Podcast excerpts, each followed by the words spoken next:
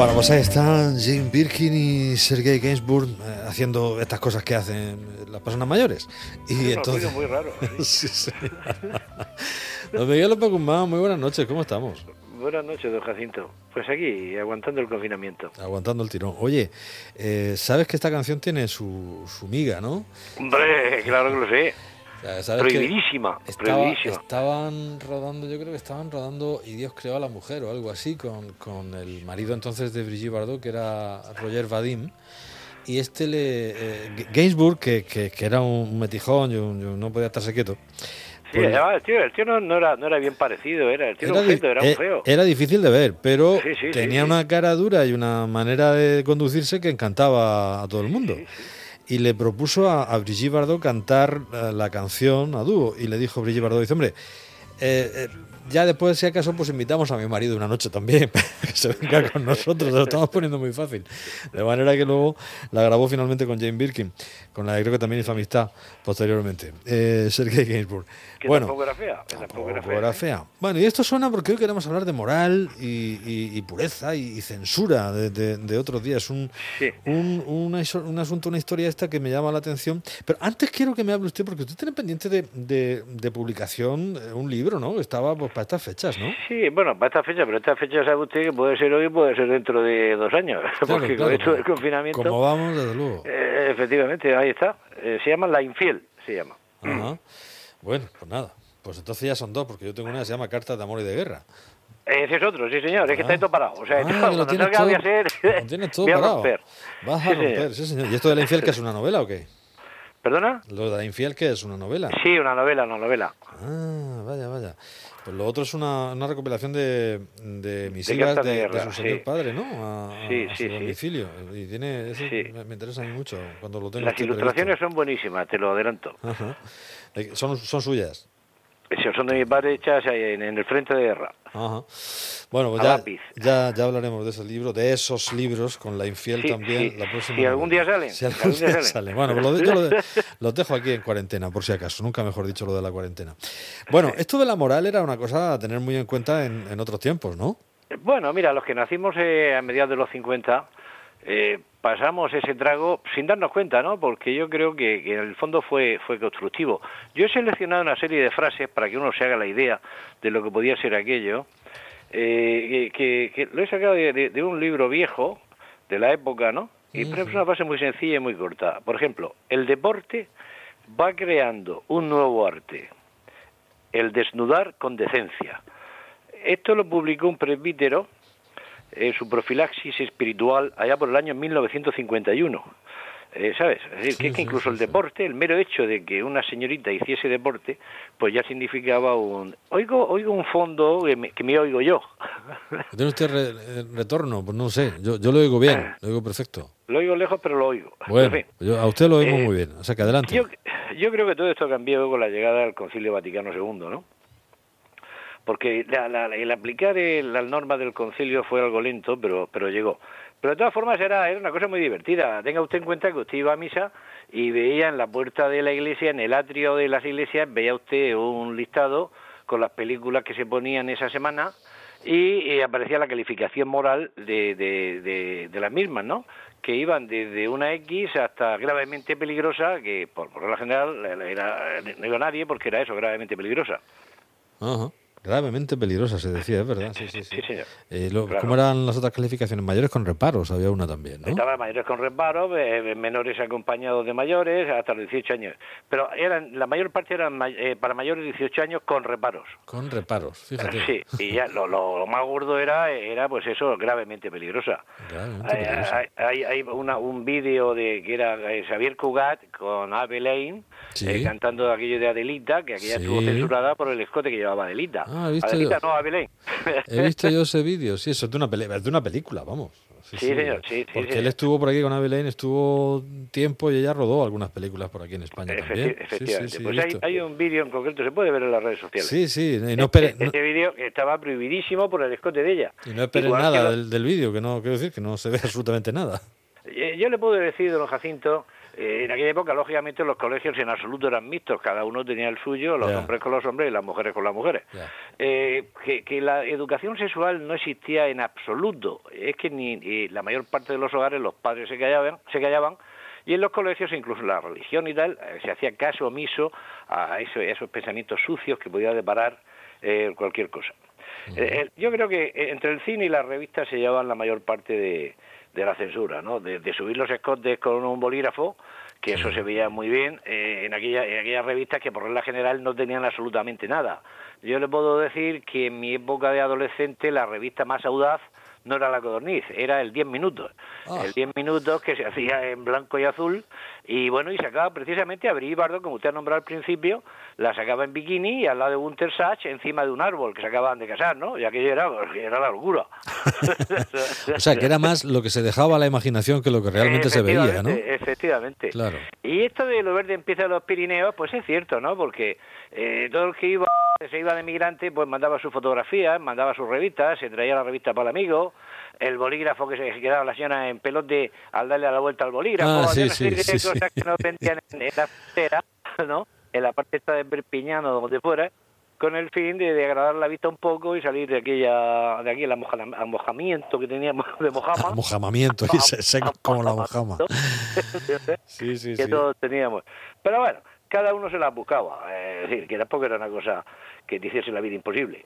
Eh, eh, ¿Tú has llegado a ir a, a ver pelis a, a Perpiñán, así al otro lado de los Pirineos o no? No, yo no, yo no, yo no, yo no. Yo ya correspondo a esa fase de, de- de los nacionales, de los españoles, que tuvimos la suerte de conocer el turismo. Es decir, yo creo que eh, en las playas se abría la mano ya por la llegada del turismo y tal, a finales de los 60 comenzó a abrirse la mano un poco con los bikinis y tal. Es decir, no estaba prohibido en absoluto bañarse en bikini.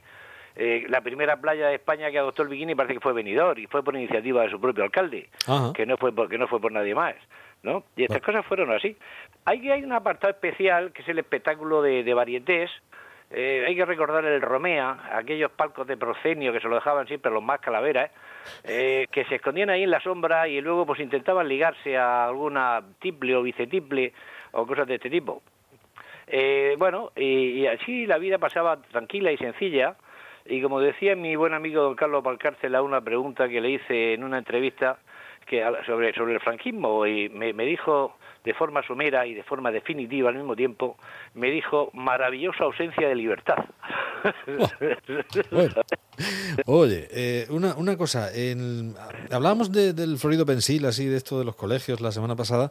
Yo no Sí. sé si había, estábamos hablando de algunos textos, eh, en mis manos han caído algunos, algunos textos que, que yo no sé si se impartían en clases de religión. eh, Por ahí he visto yo un texto que se llama Moral y Pureza, de un, de un, Sí. sac- de un sacerdote, donde eh, en, en pequeñas píldoras se te iba diciendo qué habías de hacer y qué no para mantener tu, tu, tu alma limpia. Y yo no sé si eso se llegaba a dar en clase o... o- No, no, no, normalmente los curas eso se lo callaban, los frailes se lo callaban porque no se querían meter en camisa de once varas y siempre podía suponer un- una cosa extraña. Yo recuerdo, ya te digo, yo creo que estaba ya en sexto y revalida, 16 años largos, Ujú. cuando por primera vez a los alumnos de mi colegio nos llevaron a ver una película al Cine Avenida.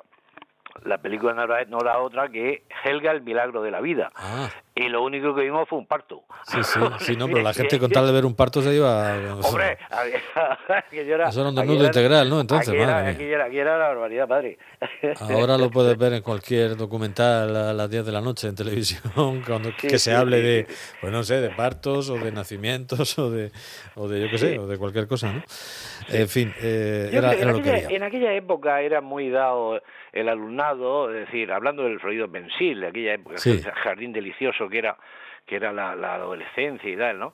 Que era eh, el recortar, el- los recortables, que cada uno se hacía su, su cuadernillo, se hacía su carpeta con los recortados de, de cada revista, es decir, eh, veías una señora eh, fondona, pues tú la recortabas y te la guardabas y luego la veías tú a solas tan a gusto. Ah, Que sobre eso hay mucho que decir, hay mucho que decir, porque siempre había algún profesor osado, algún profesor osado eh, que sabía algo de medicina, había estudiado medicina, o que era practicante o alguna cosa así, Sí. que hablaba sobre la masturbación. Ah, la masturbación que te podía dejar ciego, te podía Sí. dejar tuberculoso Sí. o cualquier cosa de estas. Y bueno, que, que era eh, la masturbación agota la voluntad, la seca es el cáncer moral de la primera juventud. Cáncer por lo invasivo, por lo destructivo, por lo rápido y podríamos añadir por lo catequizante moral y hasta físicamente. Eh, eso deparaba ya la ceguera e incluso, ya te digo, la tuberculosis. Claro, siéntate para ahí. Al final va a estar la explicación ahí. Fíjate que no y, y luego hay, hay otra cosa que dice así, otra, otra frase que he seleccionado. Pero amanece un día entre los 13 y 15 años en que el dragón se levanta furioso, como despechado de haber dormido tanto tiempo, y sus ojos centellean y sus fauces se dilatan vorazmente y su robusta cola pretende envolver al ángel y sofocar su crecimiento. Es el momento crítico del despertar de los instintos sexuales, es la tentación carnal esto te lo metía. te lo metía. ni Apolinero escribe así, qué barbaridad. y tú no sabías ni de, tú no sabías ni de qué iba. no, no, no, pero vamos, es que es una manera muy gráfica, de, lo del dragón es una manera muy gráfica de describir la cuestión, que, que, que, en vez de echarle a eso un poco de, ¿verdad? De, agua fresca, lo que se... En fin, no sé, no sé, no sé. Hay una apartado especial, una apartado especial también este, en este tema, que son los primeros bailes. Los primeros bailes, ah, lógicamente, el baile agarrado era, era una cosa terrible, ¿no? Porque claro, ahí estaba el demonio, eh, ¿sabes tú que soplaba? El hombre, ¿cómo era aquello? El hombre topa eh, y, no sé qué, y, el, cuando se junta el diablo sopla. Eh, el hombre fuego, la mujer, el hombre fuego, la mujer estopa y cuando se junta el diablo sopla. Eh, eso, eso era un dicho muy, muy, muy, muy dado, ¿no? Y muy y muy reconocido. ¿sí? el, mero hecho, el mero hecho de, ir cogido del brazo o cogerte de la mano, eh, bueno, pues ya eso significaba eh, ser, ser un, un, fresco, un sinvergüenza y un gamberro. Eso era así. Eso era así. Siempre Siempre se aprende algo. Y es curioso porque el mundo de los tebeos, que era el reflejo y la lectura obligada de, de la adolescencia de aquella época, eh, y, tú fíjate que, que todos los héroes del, del tebeo, como era el Jabato o era el Capitán Tronero, tenían novia. Eh, el Capitán Tronero tenía Sigrid y, y, el Jabato tenía a Claudia. Pero nada, eso nada de nada, o sea, era simplemente salvarla y poco más. E incluso... Eh, ya te digo, se le bajaba el escote a Sigrid, o, a Claudia se le subía el escote, o se le bajaba la falda. Y que eso normalmente lo, hacían los censores a bolígrafo, sin contactar con nadie. Y los censores en cada capital de provincia eh, tenían tu nombre y apellido. Eh, no lo digo porque está feo, pero vamos, yo lo, me, lo conocí personalmente. Sí, sí, sí. Bueno, hasta Jamilo José Cela ejerció de censor en algún momento. Sí, había muchos, había muchos. Y no, y no todos eran sacerdotes, ¿eh? No, no, no, no, no, Estaba el censor político y el censor luego, que lógicamente sería algún místico, el religioso, claro, no, cuidado. ¿Y, cuántos eh, medios de comunicación? Esto se ve en una serie de televisión, en el caso, esta que hicieron, que tenía mucha gracia. Preferían al censor, eh, al censor eclesiástico que al político. Que al ¿eh? político, el político era mucho peor. Era mucho peor, era mucho más difícil. al, padre al final lo invitabas a dos cafés y dos porras, dos churros y tal, y al final, pues hombre, se llegaba a un entendimiento, pero, el político era más complicado. Nos decía Miguel María Delgado, un día hablando aquí de la censura en televisión y estas cosas, hablaba de un censor que le llamaban el pistolita, por razones obvias, ¿no? Por cómo iba siempre con su pistola a, ver los pases de, los programas, a ver qué podía cortar o no podía cortar. Bueno. se, decía, se, decían cosas muy duras, pero fíjese usted, por otro lado, que en cambio la prostitución estaba muy controlada, es decir, las prostitutas tenían la obligación de hacerse una revisión médica cada X tiempo, cosa que ya ahora yo creo que no se hace, y en aquella época sí. Mm. Eh, eso son cosas que, se Yo creo que ya las revisiones van a cuenta de, la interesada y hay una, serie de... En fin, las cosas tampoco están tan mal en ese sentido, entonces yo creo que eh, por el bien del negocio pues eh, y por la salud, sobre todo a partir de lo del SIDA, yo creo que eso se, se sí se extendió de una manera más o menos natural. Bueno, pues vamos a poner una pareja para terminar, que son, que le gusta a usted mucho, esta pareja, doña Gloria Lasso y don Luis Mariano. Hombre, es que Luis, don Luis Mariano tuvo sus problemas también con la censura y se tuvo que ir aquí. por eso ha sido el recomendado. Eso es verdad, se marchó, se marchó a Francia, ¿no? A Francia, sí. ¿Y tuvo problemas por su homosexualidad o, por otra Efectivamente, sí, sí, sí. Bueno, Miguel de Molina también se marchó a Argentina. También, también, también. Él se fue antes, Miguel de Molina fue antes. Fue antes, ¿verdad? Bueno, pues eso no le quitaba tener una voz impresionante, como esta que demuestran aquí con Gloria Lasso y Luis Mariano, canastos.